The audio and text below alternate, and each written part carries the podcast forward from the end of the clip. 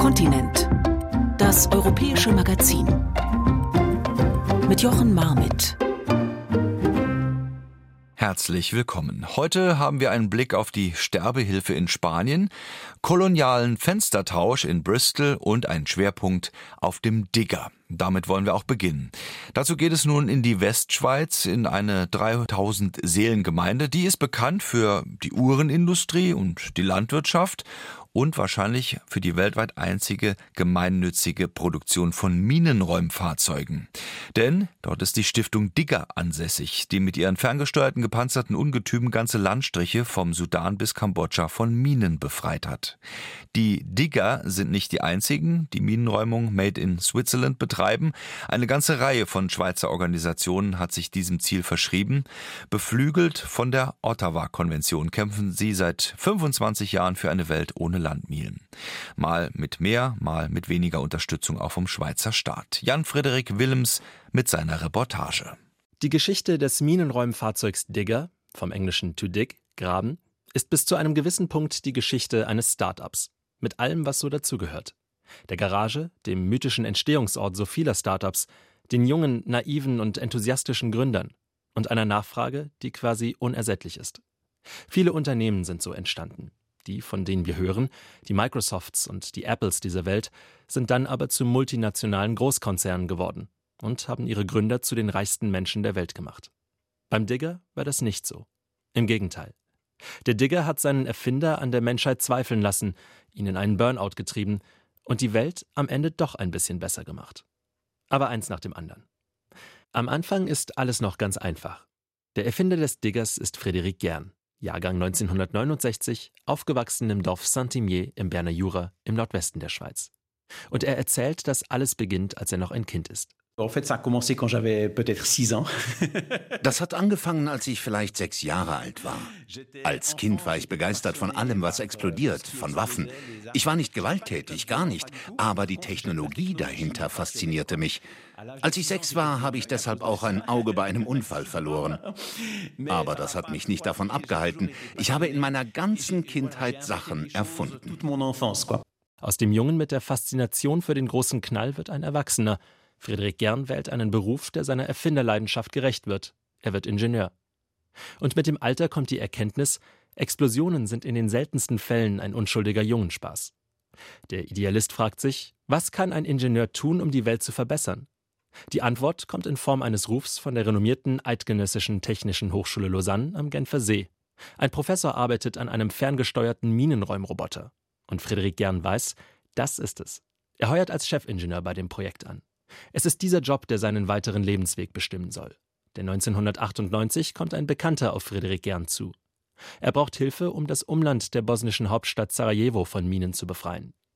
Der Bosnienkrieg ist zu diesem Zeitpunkt gerade mal drei Jahre vorbei und niemand weiß so recht, wie viele Landminen und nicht explodierte Munition noch unter der Erde versteckt sind. Keine der Armeen war so nett, genaue Pläne zu hinterlassen. NGOs gehen teilweise von tausenden Quadratkilometern vermintem Gebiet und zehn bis hunderttausenden Minen aus. Und Sarajevo bildet keine Ausnahme. Ich habe mich mit diesem Minenräumer in einem Restaurant unterhalten und er malt auf eine Papierserviette eine Zeichnung und sagt, rund um Sarajevo gibt es Baustellen voller Gestrüpp und in diesem Gestrüpp befinden sich Minen, die mit Stolperdraht ausgelöst werden. Das ist sehr gefährlich. Kannst du mir nicht eine Maschine bauen, die kleinen Explosionen standhält? Eine Art gepanzerten, ferngesteuerten Rasenmäher? Friedrich Gern sagt sofort zu. Er ist damals 29 und gleichermaßen enthusiastisch wie naiv. Und weil er als Elektroingenieur wenig von Panzern versteht, fragt er im Freundeskreis herum. Er fängt an, Gleichgesinnte um sich zu scharen, darunter viele passionierte Bastler, Teenager, die teils noch zur Schule gehen, Studierende, Landwirte, die was von Traktoren und Motoren verstehen, Ingenieure. Sie machen sich in ihrer Freizeit ans Werk, arbeiten nachts und an Wochenenden. Für den ersten Digger rechnet Frédéric Gern mit einer Bauzeit von sechs Monaten. Am Ende dauert es fünf Jahre. Dann rollt Gerns gepanzerter Rasenmäher, der Digger, so genannt, weil er die Erde umgräbt.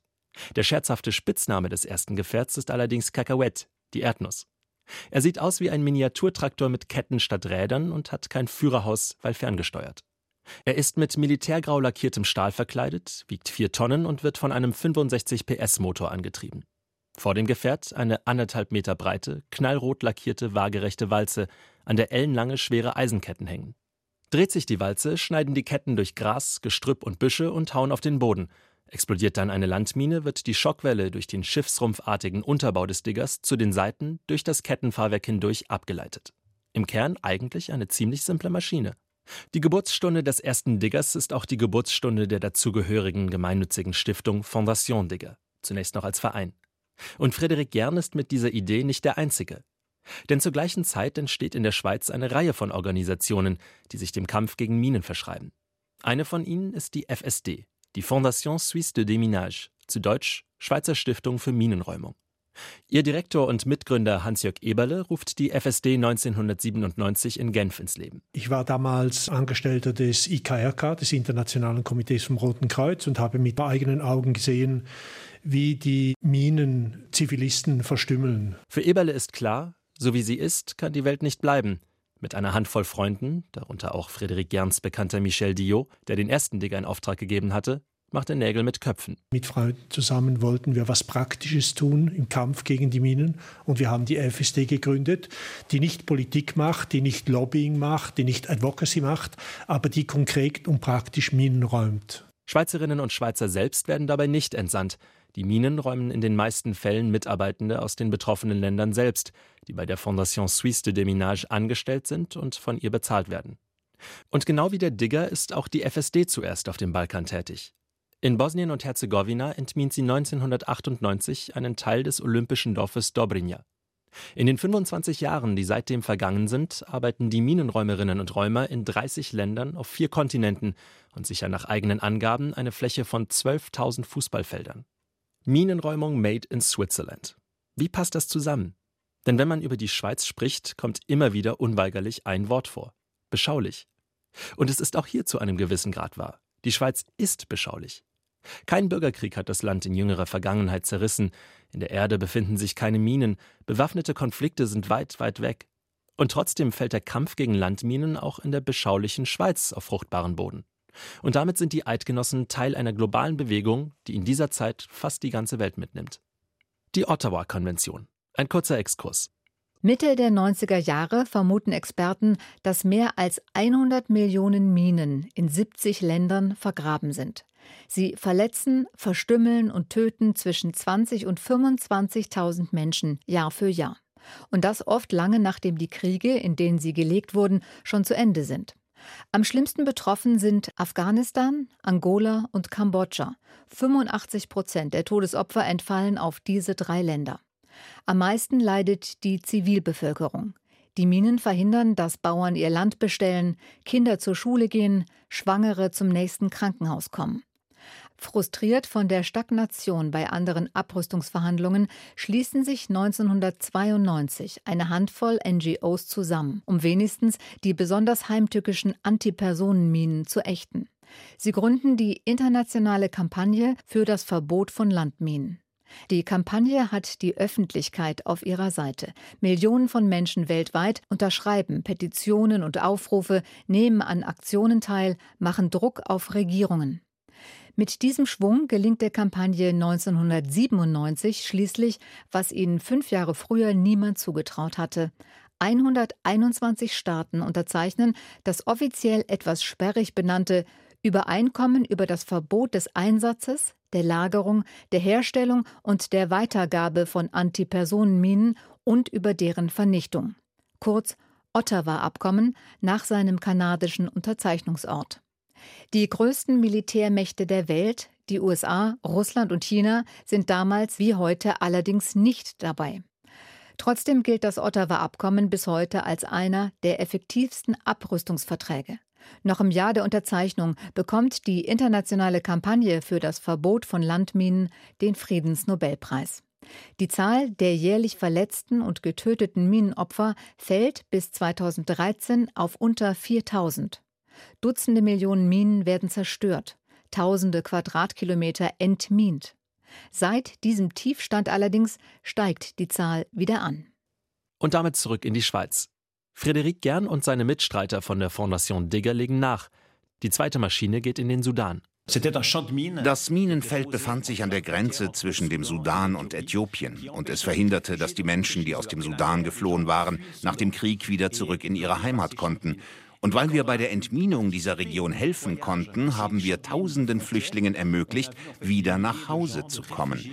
Diese Maschine, dieses erste konkrete Langzeitprojekt, hat wahrscheinlich das Leben von tausenden Menschen verändert. In der mittlerweile vierten Generation sind die Digger bulliger geworden. Der D250 wiegt 12 Tonnen und hat jetzt wirklich Traktorgröße, allerdings noch immer kein Führerhaus, denn er kann aus bis zu 500 Metern ferngesteuert werden. Auch der Motor ist gewachsen. Aus den 65 PS der Erdnuss sind mittlerweile 250 PS geworden. Die zwei Meter breite rote Walze an der Front ist nun statt mit Ketten mit Dutzenden Hämmern besetzt. Sie schlagen im Abstand von drei Zentimetern bis zu 30 Zentimeter tief in die Erde, um jegliche Mine zu sprengen. Explosionen von bis zu 8 Kilo TNT-Äquivalent übersteht der D250 ohne Schaden zu nehmen. Um das einzuordnen, freiverkäufliches Feuerwerk hat weniger als ein Gramm TNT-Äquivalent, Antipersonenminen in der Regel unter ein Kilo. Antipanzerminen können aber auch mal mehr als 10 Kilo TNT beinhalten. Allerdings sind das eher grobe Richtwerte. Wie sich eine Handvoll Schweizer Ingenieure, Hobbybastler und Landwirte das Fachwissen für die Räumung militärischer Minen drauf geschafft hat? Learning by doing, vraiment c'est le Learning by doing. Das ist das Zauberwort, nach dem es bei uns läuft. Die Erfahrungen im Kosovo haben uns unglaublich leiden lassen, weil wir so viele Pannen hatten. Wir mussten es reparieren und haben gelernt. Die drei Jahre im Sudan waren entsetzlich. Die Maschine hatte quasi täglich eine Panne. Aber all dieses Leid hat uns beigebracht, was wir tun müssen, was wir nicht tun dürfen, was funktioniert und was nicht. Dieses Trial-and-Error-Verfahren spielt sich aber nicht nur auf den Minenfeldern dieser Welt ab. Seit 2004 ist die Fondation Digger im dreieinhalbtausend Seelendorf Tavanne ansässig, in der Heimat von Friedrich Gern im Berner Jura. Hier schweißen, nieten und schrauben die 20 Angestellten die Digger zusammen, ausgerechnet in einem alten Arsenal der Schweizer Armee. Ein Glücksgriff. Denn das Dorf hat die Tüftler ins Herz geschlossen. In einer Volksabstimmung entscheiden die Anwohnerinnen und Anwohner, das alte Arsenal zu kaufen und der Stiftung für einen symbolischen Spottpreis zu vermieten. Die Region, sagt Frédéric Gern, sei Teil der Identität der Fondation Digger. Notre fondation sans cette région n'existe pas. Ohne die Region gäbe es die Stiftung nicht. Was ist das für ein Dorf? Wie ticken diese Menschen, die Frédéric Gern und sein Team mit offenen Armen empfangen haben, auch wenn die Arbeit an den Diggern selten im Einklang mit dem Lärmschutz steht und auch nicht die großen Steuermillionen in die Kasse spült? Denn das tun viele andere in der Gegend. Neben Landwirtschaft und Maschinenbau ist der Berner Jura eine Wiege der Schweizer Uhrenindustrie. Rolex, Longines, Omega, Swatch, sie alle wurden in der Region gegründet oder unterhalten hier Produktionsstätten. Spitzname Watch Valley, das Uhrental. Fabien Worp ist Bürgermeister von Tavanne. Und der fitte N30er beschreibt die Menschen in seiner Heimat so. Unsere Region ist ziemlich ungewöhnlich. Wir haben hier große Industriebetriebe und die Leute, die die gegründet haben, die leben immer noch hier, die hängen an der Region, auch wenn sie viel Zeit in Tokio oder New York verbringen. Und trotzdem können Sie diese Leute auf einem Dorffest treffen, wo sie ein Bierchen an der Bar trinken. Man bleibt hier sehr bodenständig. Eine Gemeinschaft, in die Friedrich Gern gut reinpasst. Bürgermeister Worp jedenfalls ist ein Fan des Bastlers. Monsieur Gern,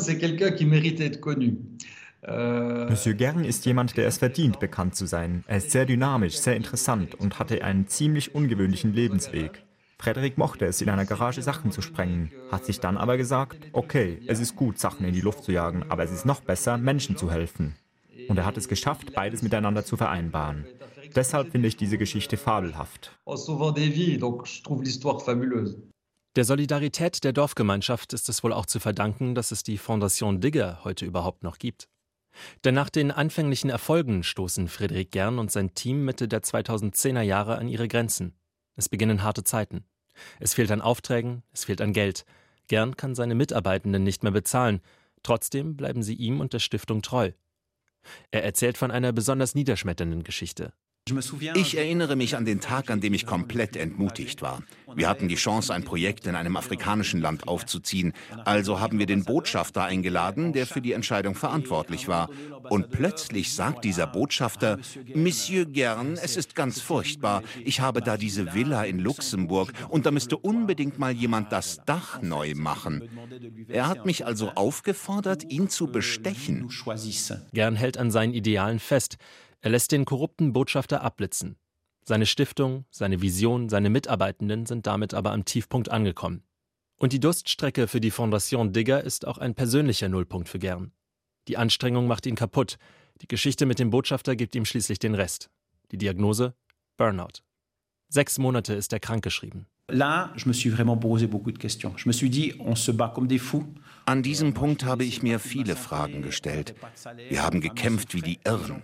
Ich habe einen Teil meiner Gesundheit geopfert. Wir hatten keine Gehälter, unsere Familien haben gelitten. Es sind Leute aus dem Dorf gekommen, um uns Essen ins Büro zu bringen. Ich war kurz davor, alles aufzugeben an diesem Tag. Es ist die härteste Zeit in Friedrich Gerns Leben. Und auch vom Staat kommt in dieser Periode nicht viel Unterstützung. 2015 finanziert er noch einen Digger, der nach Mosambik geschickt wird und hilft, das Land vollständig von Minen zu befreien. Dann ist plötzlich Schluss. Die Regierung scheint nicht mehr an der aktiven Minenräumung interessiert zu sein. Das gleiche berichtet auch Hans-Jörg Eberle von der Fondation Suisse de Déminage. Die FSD finanziert sich wie die Fondation Digger durch private Spenden. Dazu kommen Unternehmen, Kommunen, die EU und UN-Organisationen. Die Schweizer Regierung habe die FSD in den vergangenen 25 Jahren allerdings nicht oder nur sehr zögerlich unterstützt, beklagt Eberle. Ich weiß die Argumentation dafür nicht. Die offizielle Schweiz hat immer den Kampf gegen Landminen unterstützt, aber nicht die praktische Minenräumung. Klingt paradox. Wie kann man den Kampf gegen Landminen unterstützen, ohne Minen zu räumen? Die Frage führt zum Schweizer Schwergewicht in der Branche, dem Genfer Internationalen Zentrum für humanitäre Minenräumung, auf Englisch abgekürzt GICHD oder wieder eingedeutscht Gicht. Auch das Gicht wurde vor rund 25 Jahren gegründet, während man die Fondation Digger aber in einem alten Militärgebäude in einem Bergdorf und die FSD in einer Remise in einem Hinterhof findet, ist das Gicht im Maison de la Paix, dem Haus des Friedens, beheimatet. Einem 200 Millionen Franken Bau mit Glasfassaden in direkter Nachbarschaft zur UN und mit Blick auf den Genfer See. Es gibt durchaus schlechtere Adressen. Das Gicht hat schon sowohl mit der Fondation Digger als auch mit der FSD zusammengearbeitet. Allerdings ist die aktive Minensprengung nicht seine Sache. Einer der führenden Köpfe des Gicht ist Valon Kumnova, Leiter der Abteilung Minenräumung. Er beschreibt die Aufgabe seiner Organisation so.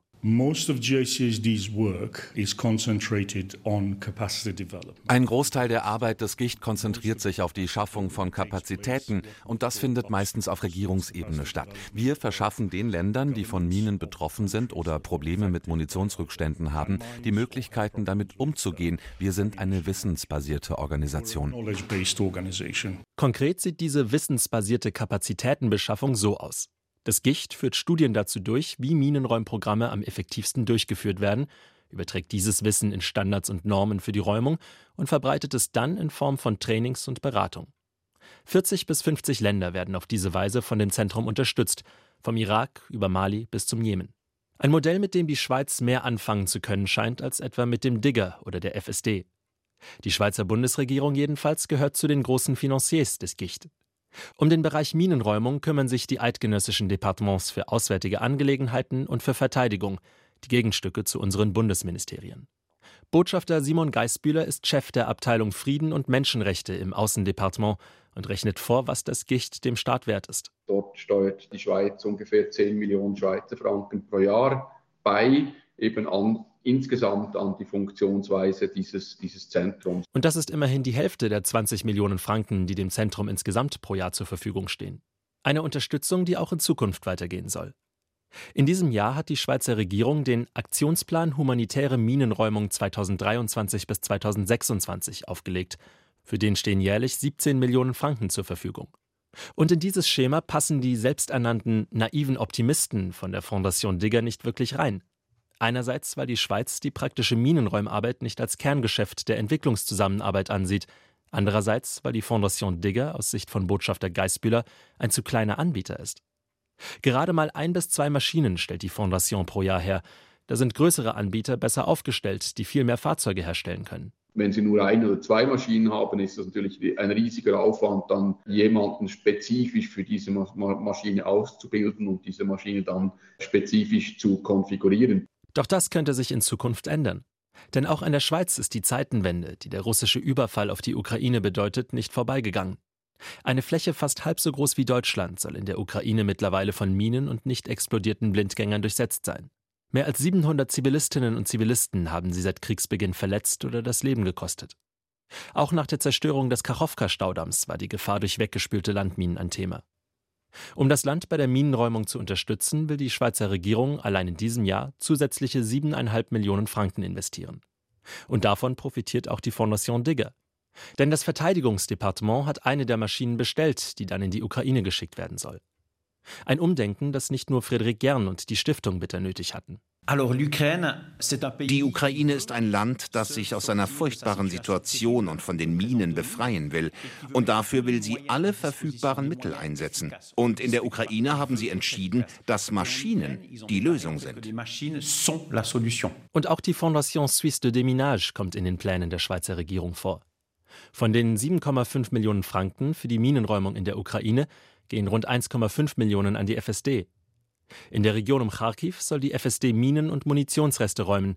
Ein wichtiges Projekt für Botschafter Simon Geisbühler. Ich habe die Situation in Kharkiv gesehen und da kann nichts ausgesät werden. Es ist wirklich katastrophal, die Situation, weil alle Felder sind vermint. Da besteht ein unmittelbarer, sehr dringender Bedarf und wir sind sehr froh, dass wir das mit dieser Schweizer Organisation machen können. Frederik Gern aber ist nicht mit einem Projekt, mit nur einem Digger für die Ukraine zufrieden.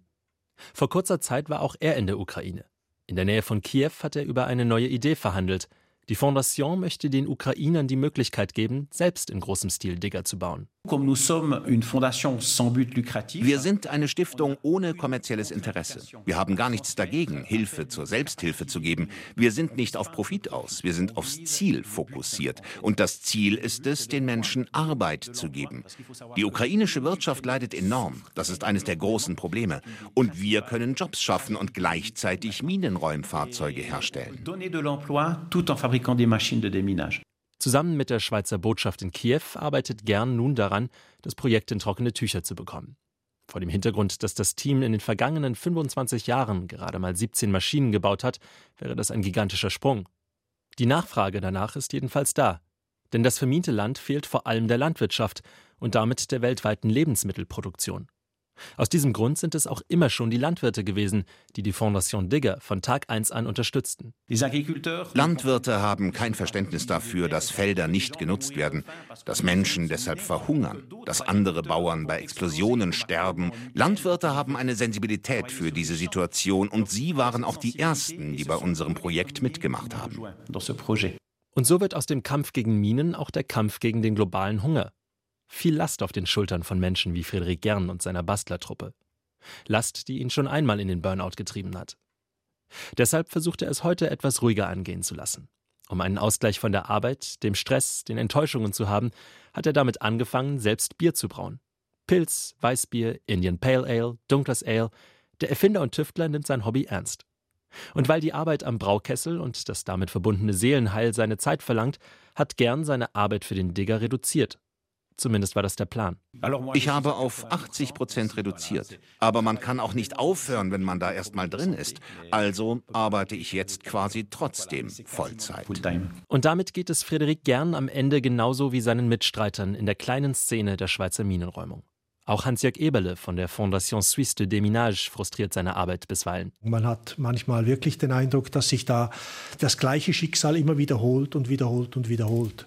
Es belastet mich, wenn ich den Gang der Welt sehe, schon. Auf der anderen Seite mache ich das jetzt seit 25 Jahren und ich sehe einfach, so ist der Gang der Dinge. Wenn wir unseren Beitrag leisten können, das Leid ein bisschen zu verringern, dann haben wir eigentlich schon genug Nutzen gestiftet. 25 Jahre für die Minenräumung, ein Vierteljahrhundert. Das investiert man nicht, wenn man nicht an die Sache glaubt.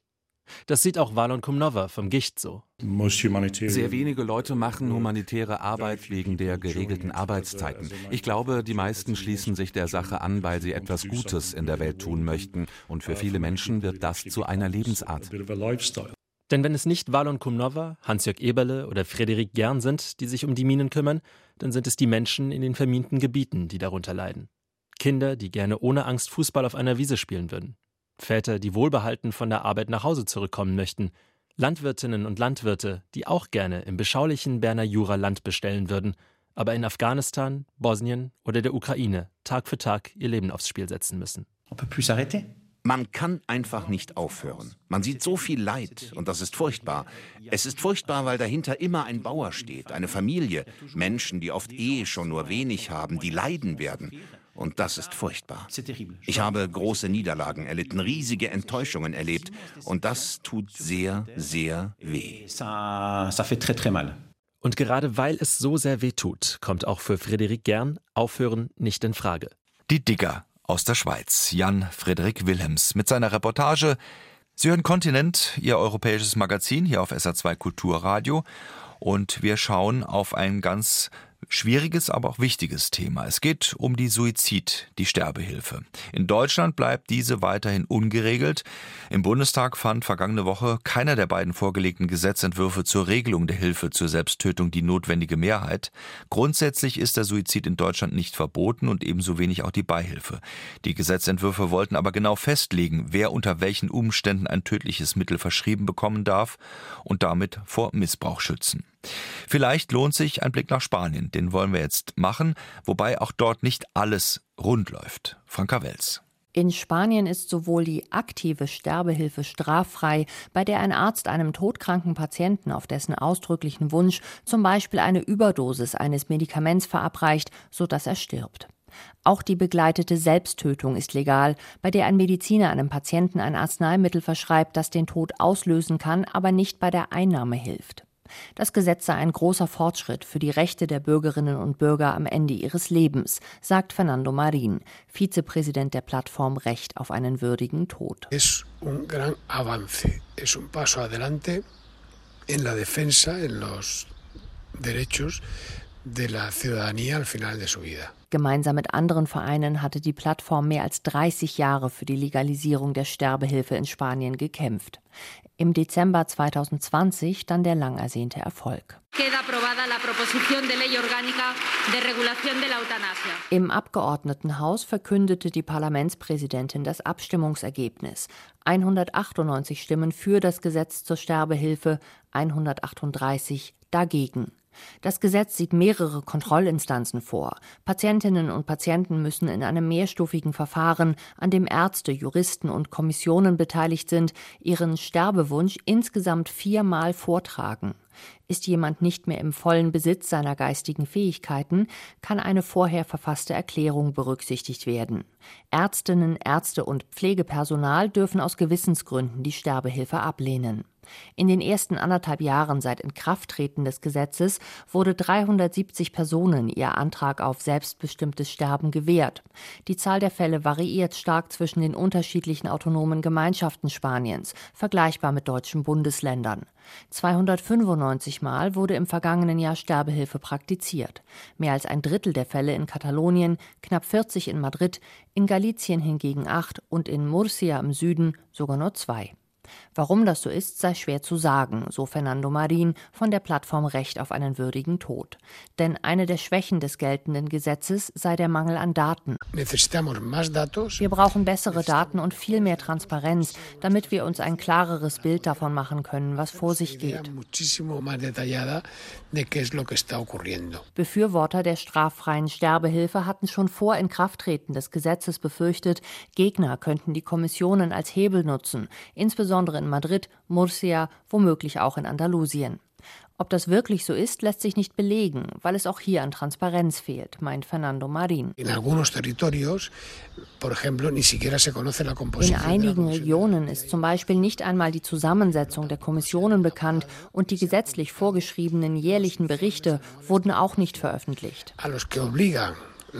Nach Ansicht der amtierenden spanischen Regierung aus Sozialdemokraten und dem Linksbündnis Unidas Podemos verliert durch das neue Gesetz niemand irgendein Recht, stattdessen werde die Freiheit gestärkt. Die konservative Volkspartei PP und die Rechtsaußenpartei Vox haben damals gegen die Initiative gestimmt und sehen es bis heute völlig anders. PP-Chef Alberto Núñez Feijó sagte unlängst in einem Radiointerview, man werde sich mit dem Gesetz befassen und es prüfen müssen.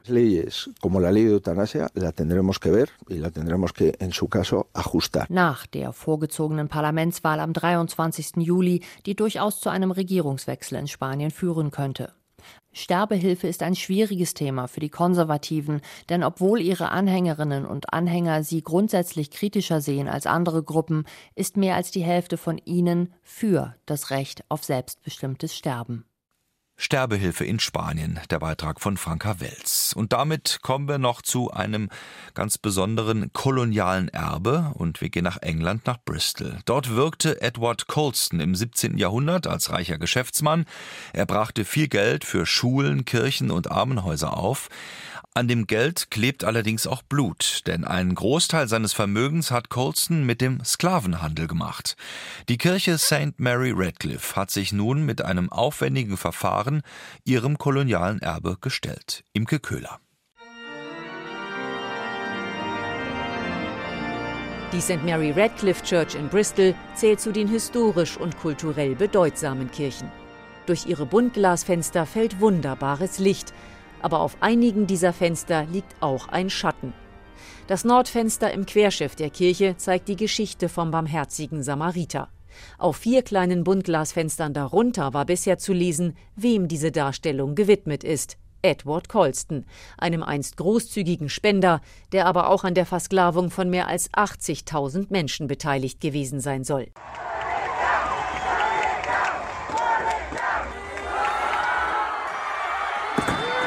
Der Sturz der Colston-Statue im Juni 2020 habe Schockwellen in der Stadt und in der Kirche ausgelöst, erzählt der Pfarrer von St. Mary Radcliffe, Dan Tyndall. Es bestand die Sorge, dass die Colston-Fenster der Kirche eingeworfen werden könnten. Very quickly we were encouraged to protect uns wurde sehr schnell nahegelegt, die Fenster zu schützen, ob es uns gefällt oder nicht. Diese Fenster sind über 100 Jahre alt und gehören zum Erbe der Kirche und zur Geschichte der Stadt. Tyndall betont, dass sich die Kirche schon vor Juni 2020 kritisch mit Edward Colston auseinandergesetzt habe. Allerdings gab es zu dem Zeitpunkt in St. Mary Radcliffe immer noch einen jährlichen Gedenkgottesdienst für ihn. Ja, ja, ich stimme zu. Das macht im Rückblick keinen guten Eindruck. Es gibt dieses Traditionsbewusstsein. Wenn man eine Tradition hat, die 150 oder 200 Jahre zurückgeht, ist es sehr mutig zu sagen, jetzt ist die Zeit, das zu beenden. Es braucht den Statuensturz, um das zu tun. And it took the statue being toppled into the harbor auch wurden die Buntglasfenster mit der Colston-Widmung entfernt. Im Anschluss daran gab es einen Wettbewerb für neue Buntglasfenster. Sie sollen, passend zur Geschichte des barmherzigen Samariters, die Frage beantworten, wer ist mein Nächster?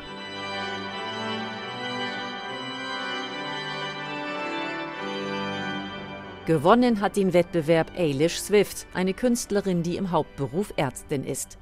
Ihre Fenster zeigen einen multiethnischen Jesus, um, wie sie sagt, dem Narrativ vom weißen Jesus etwas entgegenzusetzen. In der ersten Szene ist Jesus mit schwarzen Personen auf einem Schiff bei stürmischer See zu sehen. Dies soll an den Sklaventransport erinnern, zugleich aber auch an die biblische Geschichte, in der Jesus den Sturm stillt. Das zweite Fenster stellt den Bristol Bus Boykott von 1963 dar.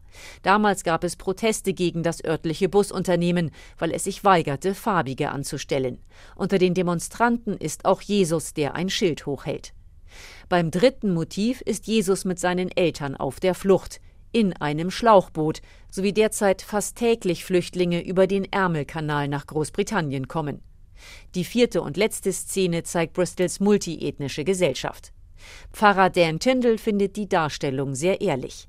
Dass die Fenster ausgesprochen politisch sind, stört ihn überhaupt nicht. Desmond Tutu once said, holding up a Bible, Desmond Tutu hat mal gesagt, während er eine Bibel hochhielt, ich verstehe nicht, welche Bibel die Leute lesen, wenn sie meinen, dass die Kirche nicht politisch sein sollte. Die Kirche ist immer politisch gewesen. Das ist nicht die Überraschung.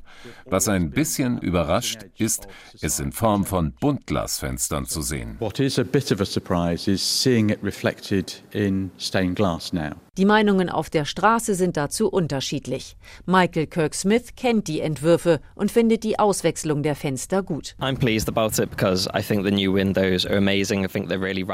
Ich freue mich darüber, denn die neuen Fenster sind fantastisch und wirklich radikal, wenn sie Jesus als Flüchtling oder Demonstrant zeigen. Ich wüsste keine andere Kirche im Land, in der es das gibt. Es ist ein gutes Beispiel dafür, wie sich die Kirche wandeln muss, wie sie es in der Geschichte auch immer getan hat. Summer Atman ist sich dagegen nicht ganz sicher, wie sie zur politischen Botschaft steht. Ich finde, dass Kirchenfenster nur Jesus feiern sollten. Das ist meine persönliche Überzeugung.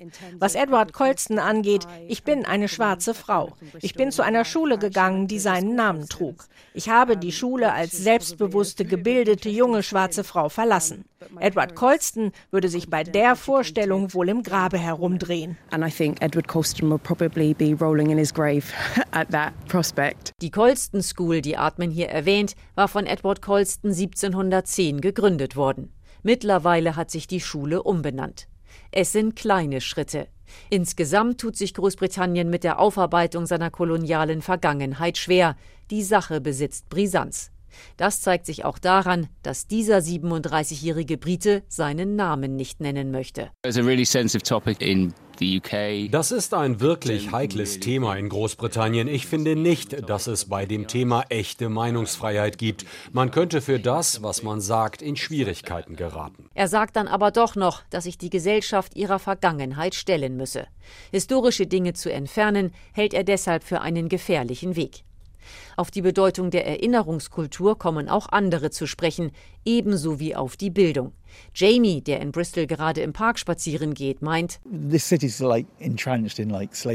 diese Stadt ist fest verwurzelt in der Sklaverei. Bildung ist der Weg nach vorne, nicht nur Fenster zu entfernen und Gebäude umzubenennen oder Statuen niederzureißen.